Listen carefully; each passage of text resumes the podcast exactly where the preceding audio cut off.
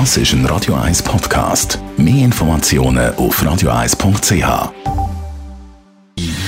Gesundheit und Wissenschaft auf Radio 1. Unterstützt vom Kopfwehzentrum Irlande Zürich. www.kopfwww.ch Ja, das Kopfweh macht natürlich eben nicht halt, auch nicht, wenn Corona-Krise ist und wir alle zusammen in der Quarantäne oder im Homeoffice müssen arbeiten.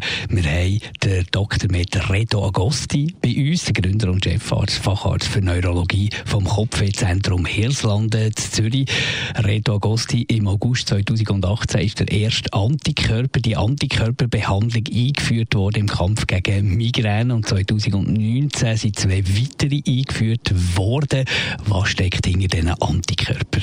Bei diesen Antikörpern handelt es sich um Medikamente, die speziell für die Migräne entwickelt worden sind. Es sind Migräneprophylaxen, mit denen wir also die Attacke versuchen zu verhindern.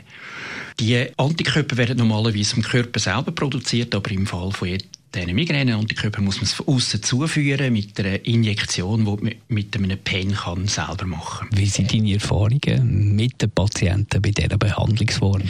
Die Erfahrungen sind sehr gut bei uns, auch weltweit in den Studien und auch seit das eingeführt worden ist.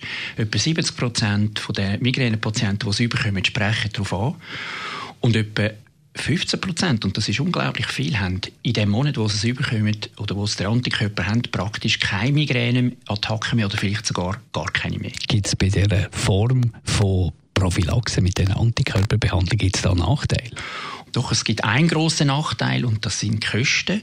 Antikörper sind sehr teuer in der Herstellung. Das ist äh, nicht mehr Chemie, sondern das sind biologische Produkte, die sehr diffizil sind in der Herstellung und auch in der Entwicklung. Darum kostet eine Behandlung 600 Franken pro Monat. Das tut noch unglaublich viel. Wenn man es abbricht, sind das aber 20 Franken pro Tag. Wenn ich einen Mitarbeiter habe, der einen Tag fehlt, pro Monat, dann sind die 600 meistens zahlt. Und wenn das zwei, drei Tage sind pro Monat, dann sowieso. Und darum verstehe ich das Bundesamt für Gesundheit nicht, wo drastische Einschränkungen verlangt. Und zwar, dass man die Antikörper erst bekommt, wenn man acht Migränetage hat pro Monat. Das heißt zwei pro Woche. Also meine Forderung wäre, oder ich hoffe, dass es geändert wird, dass die Antikörper auch vergütet werden, wenn man zwei oder drei Attacken pro Monat könnte verhindern. Der Dr. Reto Agosti, ist der Gründer und der Chefarzt vom Kopfwehzentrum Hirslanden, Zürich.